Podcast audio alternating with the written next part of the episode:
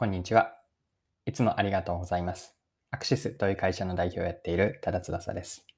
今回は何の話なんですけれども、仕事で成果を出すための方法です。美容師とマーケターの共通点から掘り下げていきます。この内容からわかることは、プロの美容師の特徴と、それをマーケターへ横展開しています。で最後に美容師とマーケターに共通することとして、ウーダループの観点から紐解いていきます。で、今回は仕事で汎用的に持っておきたいスキルのようなものです。こう、凄腕の美容師と成果を出すマーケターの共通点を見ていきましょう。で、今回の内容をぜひ見たり聞いていただきたいなと思っている方は、あえて言うとマーケターの方です。もう少し言うと、マーケターとしてもっと成長したいなと思っている成長意欲の高い方を今イメージしています。他にはマーケティングの話なので、マーケティングに関心があると思った方や、ウーダループについて興味があるなと思った方にも参考になればと思っています。はい。最初にですね、少し私の、えっと、最近のお話に、個人的な話になるんですけれども、少し前に美容院に行きました。で髪を切ってもらいながら考えたことに、美容師に求められることって何があるんだろうと思ったんですね。で整理をしてみると大きく3つになりました。観察、構想、実現です。で、これをそれぞれについて少し補足をしていくと、1つ目の観察というのは、髪を切ったりカラーリングをする相手、お客さんですが、お客さんの理解なんです。で会話からのコミュニケーションも含めて、どういう人なのか、どんな髪型にしたい、してほしいと思っているのかを、ま観察、直接聞くこともあるし、間接的に見たりすることによる観察から把握をしていくんです。で他には観察には、今の流行りとか次のトレンドを見極める力も含めています。二つ目の構想なんですけれども、これは相手が似合う髪型とかスタイルをイメージすることです。構想力、イメージ力です。こう相手がどういう髪型になっていくと、こんな風になるのかなという具体的なイメージ、完成イメージを頭の中に描く力です。三つ目の実現なんですが、なんですが、これは頭の中で構想したイメージをその通りに実現、実現する力です。ここにはカットなどの美容師としてのスキルも含みます。はい。で、ここまで見てきた美容師に求められることですね。観察、構想、実現なんですが、この3つは他にも当てはまるなと思って、具体的にはここからはマーケティングに当てはめてみます。はい。で、観察、構想、実現の3つは、マーケターに当てはめると次のようになっていきます。1つ目の観察なんですけれども、これは一言で言うと市場の観察です。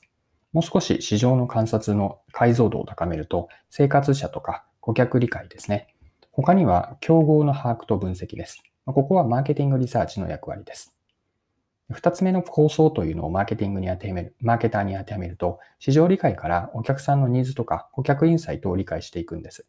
でそこから競争環境を把握して、えっと、顧客と競合からの自分たちにとっての勝ち筋を見出していくんです。で、こうした理解、勝ち筋をベースにマーケティング戦略という大きな構想を作っていくんです。そして戦略から具体的な施策、これはマーケティング施策にあたるんですが、このように戦略から戦術という徐々に大きな構想から具体的な施策に落とし込んでいきます。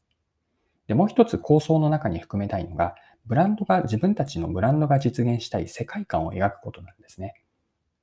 で世界観とはビジョンとも言えて、ビジョンというのは自分たちが心から実現したいと思う一枚の未来像、未来に対するこう絵なんですね。これを描くということも、マーケターにとっては大事なことで、これを構想の中に含めました。はい。で、3つ目の要素、実現ですね。これはマーケティング施策の実行にあたります。で実行もその後も大事で、実行はやりっぱなしで終わらないんですよね。まあ、施策の効果検証をするということが大事で、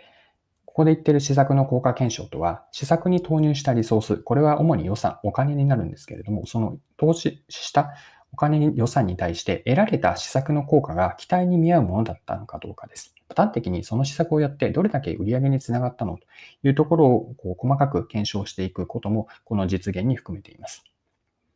でマーケティング施策の実行と効果検証から学びを得て、あるいは教訓が得られるんですが、他にも顧客からのフィードバック、それらを次の商品開発とか次回の施策、または戦略に活かしていくんです。まあ、このように美容師から見た観察、構想、実現というのは、マーケターがやっていること、まこれをやっていくと、マーケターとして私は成果を出していけると思っているんですが、観察、構想、実現というのはマーケティングにも当てはまるんです。はい。でここまで美容師と成果を出すマーケターの共通として、共通点として3つのこと、観察、構想、実現を見てきました。で、この3つをそれ、えっと、さらに考えを、着想を広げていきたいんですけれども、思ったことがあって、ウーダループにつながることなんですね。で、ウーダループ、皆さんお気になったことはあるでしょうか？で、ウーダループとは端的に言うと意思決定と実行のプロセスで、ウーダループというのは OODA と書くんですが、4つの頭文字からなんです。で日本語で4つ、まず言うと、観察、状況判断、意思決定、行動です。で観察というのは、 Observe で情報を収集します。で2つ目の状況判断、 Orient にあたるんですが、収集した情報を解釈し、それが何何を意味するのかというのを考えるんです。で3つ目の意思決定は状況判断から決断をして、4つ目の行動、 Act というのは実行に移していきます。で、 OODA ループのポイントだと思うのは、意思決定の前に状況判断を入れていることなんです。OODA のうちの2つ目の O の Orient と3つ目の Decide、オリエントとディサイドを分けていることなんです。つまり2段階の意思決定プロセスです。2段階の意思決定プロセスとは、まず最初に1つ目として大きな方向性を判断する。これはオリエントの状況判断で、その後に意思決定、ディサイドをしていくんです。で、この2段階の意思決定プロセスをもう一度最初に見た具体例として、まず美容師に当てはめると、まず全体の相手の髪型の仕上がりのイメージを状況判断するんです。